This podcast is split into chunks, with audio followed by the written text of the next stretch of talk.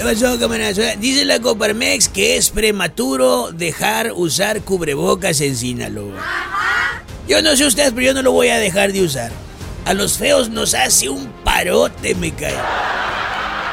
También gracias al cubreboca no he tenido que aguantarle el mal aliento a nadie por más de dos años. De hecho, si lo piensan bien, ya no hay nadie a quien por su mal aliento le apodemos el muelas picadas. Oigan, en Cuaresma dicen que todavía hay buen camarón en Topolobampo. Sí, pero está muy caro. El que aquí nos atascan a 180 en el DF lo andan dando a 120, o sea, ¿cómo está eso? Ay, sí, por favor. Luego preguntan por qué solemos ir a regatearles el producto a los pescadores con cervezas. Ah, no, pero si allá en el puerto está caro, ¿qué me dicen de las pescaderías de los mercados? Ahí se creen hasta boutique de marisco. Ay, no, ¿qué es eso? Fíjate, eso es para la otra cosa, ¿para qué me sirve a mí el cubrebocas? Para que no me identifiquen cuando me pongo a llorarles que está muy caro el marisco en el mercado.